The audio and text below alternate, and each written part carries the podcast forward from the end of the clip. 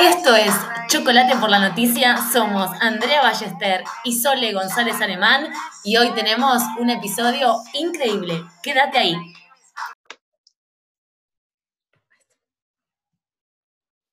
Hola, muy buenos días. Este es el tercer episodio de Chocolate por la Noticia. Estamos recontentas, estamos con mucho frío. Hola Sole, ¿cómo estás?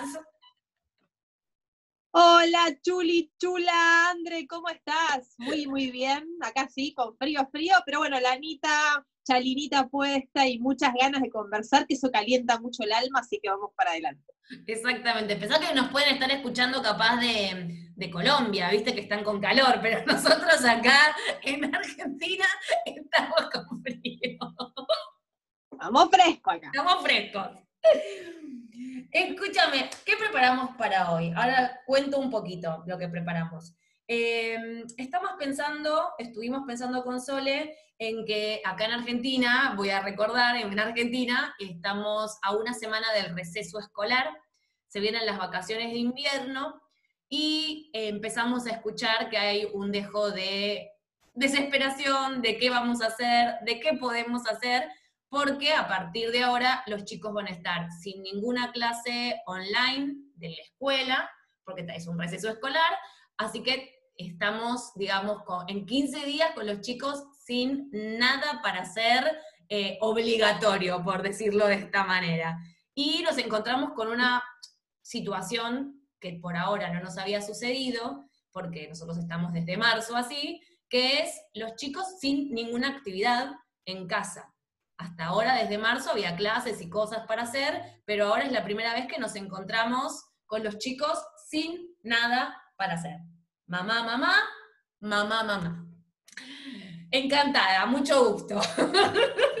Muchas gracias por esta bienvenida, esta bienvenida a este abismo que se nos viene. Sí, así es, Andrea, así, así estamos las mamás eh, y yo creo que esto es, realmente es complejo y hay que, me encanta que lo podamos conversar porque creo que le puede sumar mucho a muchas familias. Porque todas las vacaciones de invierno, ya te diría que a veces con dos meses de anticipación estamos planificando qué vamos a hacer en estos 15 días que se nos vienen de receso escolar.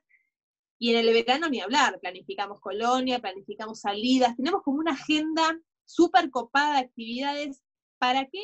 Para que los pibes estén entretenidos, divertidos, divertidos, felices, y nosotros los mamás, papás también, ¿no? Que todos la pasemos bien. Esto es un contexto inédito, o sea, creo que nunca como familias vivimos esto de no hay nada para hacer, o sea, no vamos a poder salir, probablemente en Buenos Aires, eh, en casa no va a haber ninguna actividad, así que yo la verdad que estoy ante un, panorama incierto que me encantaría que vos me cuentes, que vos nos digas a las familias qué podemos hacer primero para sentirnos un poco más tranquilos, ¿no? En un terreno un poquito más de certidumbre, porque lo que nos pasa es que estamos ante una incertidumbre grande de qué hacer. Sí, exactamente. Em, la realidad es que nosotros como entretenedores también estamos eh, empezando a investigar qué se puede hacer, porque nos pasó como, como a ustedes, que lo planifican con dos meses antes, nosotros en general también, porque o es un show en el Paseo de la Plaza, o es una colonia en un salón, eh, y todo eso a lo que estamos o solemos acostumbrarnos no existe. Este año no existe, y lo poco que se puede hacer se puede hacer en un ámbito online. ¿Se pueden hacer muchas cosas? Sí, se pueden hacer muchas cosas. Lo que yo veo de este lado es que no es lo mismo eh, que planificar ir al cine, por ejemplo. Al cine casi todos los nenes quieren ir, y si no quieren ir al cine, quieren ir a la plaza. Y si no quieren ir a la plaza, capaz que les copa el teatro. El tema es que acá es o algo online, o el celular, o nada online. Hay muchos chicos que no se copan con el Zoom, que todavía no entienden el código de jugar, por, una meet, por una reunión, eh, y creo que es una herramienta que al caerse eh, te, te, encontrás con poco para hacer, y es real. O sea, vos como mamá, si tu hijo no quiere jugar en una reunión online, no lo puedes obligar, porque entiendo que no lo puedes obligar, porque realmente a él no le hace feliz, pero te quedás con pocas alternativas, más que una tablet o un dibujito o una película. Y lo que creo también es que hay veces que, o por lo menos es lo que siento, hay muchos que se sienten en la obligación de querer jugar con los hijos porque son lo, son lo que tienen, o sea, hoy por hoy es lo, no hay otra cosa. Pero me pongo en lugar, yo por lo menos trato de, de entenderlos a ustedes, o sea, siempre estoy del lado de los niños porque trabajo con los niños, pero también estoy del lado de los padres porque entiendo esta situación y pienso mm, como cuando yo era niña. Cuando yo era niña, las vacaciones de invierno no eran tan manija como hoy. Y mi vieja estaba en casa, porque la realidad es que mi mamá estaba en casa, pero también tenía que hacer la comida, también tenía que hacer otras actividades. Y la verdad que no podíamos ir al teatro, o sea, éramos una familia realmente de media para abajo, no era que íbamos al teatro todos los días. Pero nuestra normalidad era poder jugar solas. La realidad es que que yo no tengo, o sea, mi niñez es muy diferente a la niñez de hoy. Los chicos de, ahora, de hoy también son más demandantes, porque tienen otros estímulos, y yo eso lo entiendo. Eh, pero como padres no tienen que sentir la obligación de querer o poder jugar. Eso creo que para mí es re importante remarcarlo. Eh, que si no te gusta jugar, no te gusta jugar. Y me parece importantísimo eso, porque si no jugás, mal. Si no, no entendés el código y los chicos tienen todo un gran código. Podés estar un ratito haciéndole compañía, pero es como querer hacer la tarea, como querer ser la maestra. Lo vas a terminar, o sea, termina siendo tan frustrante como hacer de maestra toda esta cuarentena. O sea, es lo mismo. Si disfrutás jugar, me parece que va por ahí, van a encontrar una manera. Si no disfrutas jugar, no disfrutas jugar, hay un tema. Me parece, eso es aparte, yo creo que, ¿sabes? Esto que decís está buenísimo. Y, yo creo que también los, papás, los mapadres, ¿no? Tenemos que encontrar maneras que estén buenas, eh, donde podamos encontrar las fortalezas de ambas partes, ¿no? Tanto de los chicos que les gusta jugar, y por ejemplo, a mí no me gusta jugar tanto, eh, no sé, ni, con los autitos, ni con las muñecas, ni con los juegos de mesa, poco, tenemos varios, pero la verdad es que no me encantan. Eh, pero el otro día encontré, por ejemplo, algo que estuvo bueno, que fue, yo una fortaleza que tengo es organizar. O sea, a mí organizar me gusta, ¿no? Entonces organizo desde una receta, las cosas que se necesitan, por ejemplo, para cocinar, desde cómo ordenar el cuarto para que esté más funcional a, la libertad de ellos, ¿no? Y de que de repente el cuarto esté está, se transformó en esta cuarentena porque nada, ordené, de alguna manera todo tal como para que todos disfruten de sus espacios, y vos decís, che, no estoy jugando. No, bueno, pero estoy haciendo otra cosa, que es ayudarlos a organizarse para que se sientan más libres, más cómodos. Y el otro día también Lauti, que tiene ocho, no, siete, eh, aburrido, ¿no? Que bueno, eso lo podemos hablar aparte. Yo creo que el aburrimiento no es un problema. O sea, para mí está bueno que los chicos se aburran un poco, que sientan, porque en ese espacio también encuentran un espacio, ¿no? De creatividad. Pero el otro día le dije, Lauti, vamos a escuchar un cuento, y escuché uno de tus cuentos que estaban online, de Animanía, em, y vos sabés que escuchó el cuento fascinado, hizo como toda esa actividad, ese ejercicio más de relajación, se, dispuso frente al celular a escuchar un cuento que es corto, lo cual no es que está todo el tiempo metido en el teléfono. Se dispuso y después de eso yo le dije, bueno, Lauti, escucha, le puse el ambiente copado. O sea, yo organicé, yo no, no interactué porque es lo que no me divierte. Entonces, listo, organicé junto con él, organicé el espacio, ¿no? Al lado estaban sus muñecos, eh, le saqué una foto, digo, o sea, aporto desde otro lado, y después del cuento él eh, em, te mandó un mensaje, escribió en el celular que le había parecido el cuento, y después dibujó, hizo un dibujo de lo que le pareció el cuento. Y todo eso fue bastante tiempo, o sea, fue como más de una hora, y él quedó reenergizado, motivado, y fue una linda actividad. Entonces, me parece que también esto que, vos decís, ¿no? Si no nos gusta jugar, yo quizás se me ocurre como papás, mamás, podemos ver qué es lo que nos gusta hacer o qué es lo que mejor nos sale. En este caso, yo te digo, a mí me copa más la logística, organizo la casa, actividades, eso sí me copo. Che, te falta papel glacé, te voy a buscar, te falta brillantina, te voy a buscar. Yo no me voy a poner a hacer el collage, pero me voy a ocupar de que la pases bárbaro en tu mesa con todas las cosas que necesites. Eso está muy bueno, eso está muy bueno eh, porque es como sacarse la obligación de tener que. Y creo que para mí, por lo menos en esta cuarentena, es algo que, creo que todo el mundo debería hacer, sacarse una obligación, porque ya tenemos bastante con lo que tenemos, entonces poder permitirse decir, bueno, voy a acompañar desde otro lugar, me parece que es una herramienta enorme, enorme. Pero bueno, también puede pasar que quizás Lauti, en este caso, tiene una gran imaginación y podés dejarlo solo, y también hay otros que son o más demandantes o no se copan. Yo creo que igual hay que dejarles el espacio, primero lo que vos dijiste, para aburrirse. Siento que hay como un miedo enorme de que los chicos se aburran y no pasa nada. O sea, por lo menos yo que tengo mucho diálogo con ellos y hablo mucho con ellos y escucho casi como una niña, porque ellos me hablan a mí como si yo tuviera 12, porque es la idea del juego. Eh, y ellos hablan del aburrimiento como con una normalidad que a veces siento que los adultos no la terminan de aceptar. O sea, el tema de que el chico se aburra es como que hay que llenarlo con espacio. Y no hay que llenarlo con espacio, hay que dejarlo porque ese espacio lo van a llenar ellos.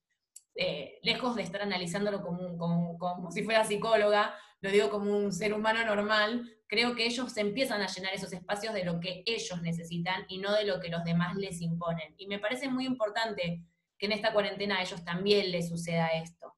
Eh, digo, puede ser un cuento, puede ser un dibujo, eh, puede ser que no les guste, por ejemplo, algo, hay muchos que ahora están negados a la clase de Zoom o una clase de dibujo por Zoom o algo por Zoom, pero quizás que se junten por, por Messenger un ratito con amigos para hablar de nada, porque también estamos hablando de que hay nenes de dos años que no podemos conectar por Zoom. E, esa es una realidad. Y hay nenes de 12 que ya no pueden estar guiados porque ya tienen su propia eh, independencia. Entonces, permitirles esto, decir, bueno, ¿con quién quieres hablar? Eh, y ahí ellos, o sea, yo, a mí me ha pasado en cumpleaños online de nenes de 10 que en el momento que yo les digo, yo estoy acá y yo estoy coordinando, pero apago la cámara, usted, yo me voy, dejo mute, solo dejo mi foto, me voy. Mentira, no me voy nada, estoy ahí. Pero ellos consideran que yo me fui, porque obviamente no me ven más. Eh, y les doy la libertad de que se desenvuelvan. Entonces empiezan a cantar, empiezan a hacer cosas, y capaz que son cinco minutos, son los cinco minutos finales de esa fiesta. Pero en esos cinco minutos hicieron un montón de cosas que no hicieron mientras yo esté.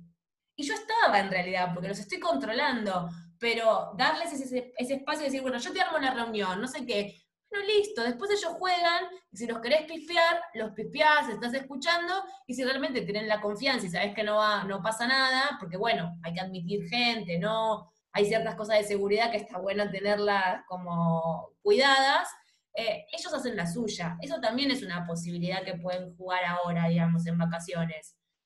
Armar una pijamada. Sí, claro, André, Por ejemplo, una pijamada. Eso te quería preguntar, ¿cómo, cómo es para vos, eh, cómo es el chico, cómo son los chiques frente a la pantalla, ¿no? Eh, porque a lo mejor uno tiene una apreciación de que la pantalla es peligrosa, es un montón, que te pudre el cerebro, que la tele hace mal, ¿no? Uno como adulto, ya entrando en 40, no sé, 50, los que tengamos, es otra apreciación, ¿no? O hay otro discurso acerca de lo que para nosotros es la pantalla. En cambio, yo te pregunto a vos que estás con tantos chicos todos los días, ¿cómo los chicos interactúan con la pantalla? ¿Qué les pasa realmente en el cuerpo? ¿Qué les pasa en su emocionalidad? ¿Es tan mala como dicen?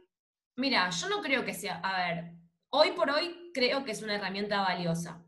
Eh, no es que estoy 100% de acuerdo a la pantalla. Yo creo que si estamos en lo que era la normalidad antes y en un cumpleaños un nen, en vez de jugar con los 20 chicos, se mete en un celular, lo veo dañino, porque ese celular lo está esclavizando y no está pudiendo jugar. Entonces, esa es una realidad. Eh, ahora, en la realidad de hoy, creo que es la única forma de comunicarse con otros niños, con otras, con otras personas, con la abuela, con quien fuere, ¿no? Pero a la hora de jugar, es la si no tienes un hermanito, o sea, hay, hay chicos que ni siquiera tienen hermanos, o sea, el, único lugar es este. ¿La pantalla es mala? No, si la, si la saben usar y la usan como, como parte de ellos mismos, digamos. Yo lo que puedo ver desde mi experiencia desde marzo hasta acá es que están los nenes que no quieren saber nada y si no quieren saber nada, no quieren saber nada. Y me parece que eso es súper respetable. Y los que realmente encontraron a la pantalla como una herramienta de juego valiosísima yo por lo menos en el grupo de juegos que, armamos, me voy dando cuenta que hasta yo, que, empecé como mucho más tensa, eh, ahora juego con la pantalla. Ahora la pantalla es como esto de pasame eh, por la cámara una galletita y ellos, y ellos hacen toda la movida. Es, es una herramienta de imaginación brutal, pero nos llevó un tiempo de proceso. Hoy, después de casi dos meses de jugar en pantalla, ya tenemos esa fluidez de chicos quieren galletitas, bueno, y, llegan las cartas, a sus casas llegan cartas de, otro, de otras personas que nos escriben, y, si queremos contar un secreto, nos escondemos frente a, la pantalla, tapamos la pantalla y contamos un secreto. Digo, es una herramienta más. Entonces, hoy por hoy, si ellos están felices, yo voto por la pantalla. Pero si no, si realmente no lo sienten así, su cuerpo no está contento, porque sé de muchos niños que no, entonces realmente entiendo que no es por ahí. Es más difícil, porque la pregunta sería, ¿por dónde? Eh, pero bueno, quizás es una llamada de teléfono a la antigua, quizás se sienten más cómodos con, el audio y no con la pantalla, eh, o con una carta, o con un mensaje. Bueno, hay que ir a buscar, pero la pantalla hoy, si la sabemos usar, es una herramienta eh, hasta sanadora, te diría. Sí, es re interesante esto que decís de cómo se transformó la pantalla desde el principio de la cuarentena a hoy, ¿no? Después de cuatro meses. Eh, al principio, Lauti con siete años, la pantalla esto, mucha más distancia, o más respeto, más no sé qué pasa, más no toco el vidrio, más la, pantalla no se toca, si solo se mira. Y ahora, después de cuatro meses en la hora de juegos, ponerle de animaría, él agarra la, tableta, eh, ya sabe cambiar el nombre, ¿no? Entonces toca todo, mamá, me voy a poner Ares, me voy a poner, em, no sé, todos los Doomsday, todos los, los, superhéroes y los villanos, entonces toca, ¿no? Y lo que más me llamó la atención el otro día fue, el, pibe apaga la luz del cuarto porque quiere generar su oscuridad, traslada la pantalla, la, la pone en la cama, la pone abajo del escritorio, o sea, hay un uso mucho más confiado del dispositivo que evidentemente les cambió el vínculo y ellos fluyen, ¿no? ¿Vos, vos cómo los ves? Porque yo lo que veo es que ellos están como en su salsa, mucho, sí, yo muy rápido de adaptarse. Creo que, bueno, eso también lo permite, lo, uno lo, va, lo, lo, vamos trabajando, o sea, digamos, eh, lo que yo siento es que también nosotros como adultos fuimos aflojando la pantalla también. Eh, de hecho, el que estés trabajando eh, en Zoom, o sea, todos fuimos aflojando el tema de la pantalla, y lo empezamos a hacer como, o sea, es como todo, estamos aprendiendo y empezamos a entender, obviamente yo no te voy a pasar un pedazo de torta por, por, la pantalla, ¿no? Pero digamos que aflojé mis hombros, aflojé otra cosa, o sea, puedo hablar tranquilamente sin estar viendo que el fondo, que es, antes era como que a ver si se ve lo que tengo atrás, eh, no, que es mi casa, bueno, ya está, eh, pero para los chicos es una herramienta de juego porque además pueden dar vuelta a la pantalla, es lo que vos decís. Em, si, es, si, si, además la plataforma permite que se pongan un fondo atrás, eh, que den vuelta, que el, otro día en un cumpleaños un nene estaba exactamente espejado, o sea, estaba cabeza para arriba, eh, y él decía que estaba en el mundo del revés. Y yo lo aplaudía porque entendió, Entendió que, no es solamente estar en la pantalla, entendió que a partir de eso él podía jugar. Entonces digo, si no, los, si no les permiten ese juego, ellos no lo van a encontrar. En la escuela no lo van a encontrar. O sea, en la clase de lengua no lo van a encontrar. Lo van a encontrar jugando o con otros amigos, permitiéndoles que toquen, como decís vos, que toquen, que puedan saber, pero quizás primero hay, que guiarlos, porque hoy Lauti lo sabe, porque después de jugar mucho tiempo se dio cuenta que yo cambiaba los nombres, se dio cuenta que yo podía tener un fondo. Digo, está, en esta oportunidad, bueno, justo da la casualidad que están conmigo, pero si no, no, pertenecen a un grupo de juegos, quizás es divertido que mamá esté en un cuarto y eh, o papá en un cuarto, o con la abuela, o con alguien, un primo, y ellos en, el, en su casa, y que empiecen a ver qué, qué pueden hacer, cómo pueden jugar, ¿no?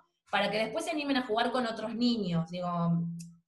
Sí, eso fue todo un aprendizaje también, para, para, para mí como mamá fue un aprendizaje empezar a dejarlo solo. Al principio yo estaba al lado, pegada. Bueno, no, Lauti, más tranquilo, habla despacio, escucha a los demás. Lauti, no, no tenés que mutear vos, espera, no, se apagó el micrófono porque tenés que callarte un poco. O sea, un montón de cosas que ahora digo, bueno, para, lo voy a dejar, o sea, lo voy a dejar y me la voy a bancar, y, y, bueno, y confío en la dinámica del juego que se organiza, por ejemplo, pero ¿cómo hacemos los papás, mamás para esto, ¿no? Para soltar un poco y confiar también que, que los chicos y los pibes también se están como acomodando esta nueva, este nuevo código, esta nueva dinámica, y que la persona, como por ejemplo, como vos, que estás del otro lado como entretenedora, también vas a saber cómo llevarlos, ¿no? Digo, ¿cómo hacemos los papás para, yo a mí me costó, ¿no? Pero bueno, hice un esfuerzo, me fui del cuarto, me fui. Y, y lo dejo salvo que él me llame, pero me doy cuenta que le doy mucha libertad, y está bueno, porque lo dejo fluir a él en el juego. Yo creo que, mm, en algún punto tiene, primero es, eso es, algo que lo vas a ir adquiriendo, que se fue adquiriendo, ¿no? Esto de poder ir soltando, eh, pero por lo menos a mí en lo personal me preguntaban si tenían que estar pendientes y yo desde el momento cero les dije que no, que yo podía con el grupo. Yo sabía que podía con el grupo, pero bueno, eh, también era un desafío para mí, porque realmente uno no sabe si, pues, sabes lo que puedes con los grupos, en lo personal, pero en esta dinámica eh, creía que sí. Eh, la realidad es que también, o sea, es un ida y vuelta con los chicos. Si yo también veo que con el chico no, tengo la sinceridad de decirle a la mamá, me parece que no, que, que no se aburre, pero también hay que entender que muchos nenes pueden saltar en la cama, pueden hacer esto que vos decís, interactuar, agarrar la tableta, ponerse, y otros solamente quieren mirar, y así se divierten. Y me parece que también hay que permitirles, capaz que quieren mirar con mamá cerca, porque, porque es algo nuevo, y, ver jugar a otros nenes les alcanza, porque no se animan, porque la plataforma todavía no, pero cuando una mamá le pregunta, ¿te pasaste bien, te divertiste? Les dicen que sí. Y, eso también es algo que yo aprendí, que yo algunos los veía súper estáticos y dije, bueno, no vuelve, ya está, y, está bien. Y sin embargo siguen ahí, porque juegan a esa manera. Entonces digo, claro, digo, es como la vida, hay algunos en una ronda que son más activos, o los lieros, o los que llaman más la atención, y están los que están más tranquilos, pero que no dejan de estar y que quieren pertenecer. Entonces, también creo que, que como papás tienen que observar un poquito eso, que quizás se entretiene, pero no hay que exigirle más que eso, que, que para él la pantalla siga siendo posarse y mirar lo que hacen otros y que eso le parezca gracioso, como el cuento que dijiste vos. Entonces, bueno, me parece que ahí en ese ida y vuelta, decir, bueno, capaz que lo tengo que poner a ver una película y después le tengo que proponer que haga un dibujo. Quizás hay que acompañar desde ahí. Eh, quizás eh, pienso como alternativas, ¿no? Eh, que ahora en vacaciones de invierno hagan como, no sé, un día de cine de mentira, y se planteen ver una película y hagan los pochoclos y digamos que es un juego no tan difícil de armar, no tenés que jugar a los autitos, pero sí se puede jugar a, eso, a, ir al cine y sacar las entradas y hacerlo un poquito más, eh, jugar un poquito. Eh, Sí, tal cual, hacer planes, ¿no? Hacer planes, no de repente, planes del lunes, del martes, del miércoles. Eh, si es cocinar, si en casa, o capaz que hay mamás que les encanta cocinar, que no, por ejemplo, no es mi caso, yo no podría armar planes de comida, pero digo, eh, hay muchas que les encanta y hay muchos nenes que les encanta. Entonces, quizás puede ser, si es una abuela canchera que maneja las redes o, o tiene esto, pues si querés cocinar con la abuela, y arman una receta con la abuela de un lado y ellos del otro. O sea, no es necesario armar como una colonia de vacaciones o algo que sea quizás suplir las clases, pero quizás sí se pueden generar ciertas ideas con, con, otras personas de la familia, o antes iba a decir lo de la pijamada, armar una pijamada eh, de cuatro o cinco conocidos, que sea capaz que a las ocho de la noche, nueve, también en una plataforma, pero que ellos puedan, no sé, si les gusta contar cuentos de terror, que cuenten cuentos de terror, si se quieren iluminar con una linterna y que lo único que se le vea es la cara de la linterna, digo, con los más amigos que uno sabe que pueden acoplar, ¿no? También se puede armar una pijamada, se pueden armar muchas cosas, pero obviamente, a ver, lo que yo quiero destacar es que la pantalla no es un limitante. Creo que, que como papás tienen que entender que no es un límite. Eh, los chicos pueden, los chicos por lo menos, capaz que los adultos todavía no, no todos, pero los chicos tienen el poder de entrar en la pantalla, cada uno a su manera, pero para ellos no es un límite. Entonces, no limitarlos si para ellos no es un límite, dejarles ese espacio. porque ellos tienen ese poder grandioso de construir algo increíble con algo que para nosotros es plano, para los chicos es 3D, mm. definitivamente es 3D. Entonces, sí, es que es así. No, y aparte todo lo que se les dispara, ¿no? Cuando ven la pantalla, ellos ven, la ven como un mundo de posibilidades también. De y jugar la con la luz, y caminar con la pantalla. Bueno, por ejemplo, nosotros en el grupo de juegos trabajamos más en el cuarto que estamos. Pero porque a mí me parece que es una cuestión de intimidad y no quiero que anden dando vueltas por las casas porque, bueno, hay mamás que les da vergüenza, tenés la cocina hecha un quilombo. No, pero digamos que capaz que si está con, no sé, un primo o algo donde está un poquito más relajado, bueno, poder permitirle esto de qué tenés atrás, contar los nombres de todos los juguetes que hay detrás, digamos, ellos son curiosos, permitirles esa curiosidad, ¿no? Eh, me parece que eso ellos lo pueden, digamos, eh, traspasar tranquilamente con, con, mucha naturalidad. Y, al que no, vuelvo a remarcar, al que no le es natural, bueno, permitirle no, que sea por otro lado. Sí, respetar la corporalidad, ¿no? De cada uno, esto de que vos decís, de que sea un chico más retraído, que a lo mejor es más tímido, o esto que se ponen así en la pantalla con las dos manitos en la cara y simplemente observan. Eh, es su forma de disfrutar. A lo mejor uno se divierte cambiándole el fondo, nada más que toda una reunión cambiándole el fondo a la pantalla para que él se vea diferente. Definitivamente. o se cambia todo el tiempo el nombre. Y permitirles eso, por lo menos eh, yo lo, hablo desde el grupo de juegos, pero, pero esto se lo transmito a cualquiera que puede estar jugando con dos o tres amigos sin necesidad de una guía, pero el juego pasa a ser para ellos eso. O sea, yo hay veces que, por, lo menos al principio, como entretenedora, trataba de hacer la guía constante, ¿no? Como, no, no, bueno, no, que no desborde este juego. Y la realidad es que los juegos desbordan, porque son seis nenes jugando, cada uno quiere aportar, y y en el momento que los dejas a cada uno aportar lo suyo, y si lo que se armó no era justamente lo que vos habías planificado, es el mejor juego del mundo. Ellos lo saben llevar, lo saben entender. Entonces, me parece que está bueno siempre que haya un guía, porque bueno, es una plataforma, no dejas una plataforma y el teléfono se puede romper, bueno, nada, cosas de la vida, pero me parece que confiar en ellos es eh, algo importante. Confiar que ellos en esta cuarentena, en estos 15 días de receso, pueden armarse un plan de juegos sin necesidad de mamá, mamá, me aburro, es algo que creo que tienen que incorporar. Ellos pueden. Lo que pasa es que hay que darles el espacio, hay que darles las herramientas, hay que dejar, creo que un poco la culpa de lado, de bueno, tengo que trabajar, no le puedo dar bola, pero y no lo puedo llevar al cine, y no tengo una niñera que lo cuide bueno, se hace lo que se puede. Y, uno como padre va a hacer lo que puede, los entretenedores de este lado vamos a hacer lo que podemos y los chicos van a hacer lo que puedan.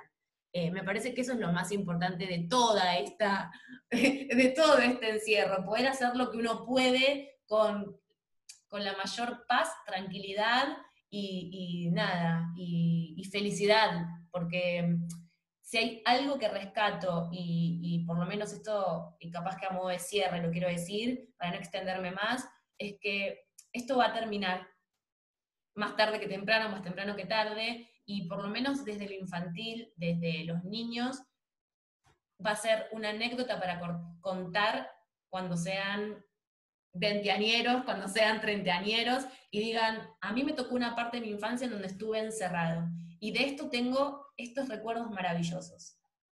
Yo no me acuerdo que pasarla, es como cuando uno se acuerda de la hiperinflación y vos eras un niño y no te acuerdas lo mal que estaba pasando el, el alrededor.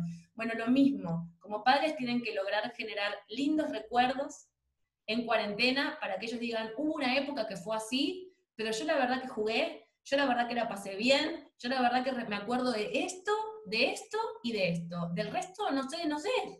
Entonces, generar lindos recuerdos en momentos difíciles.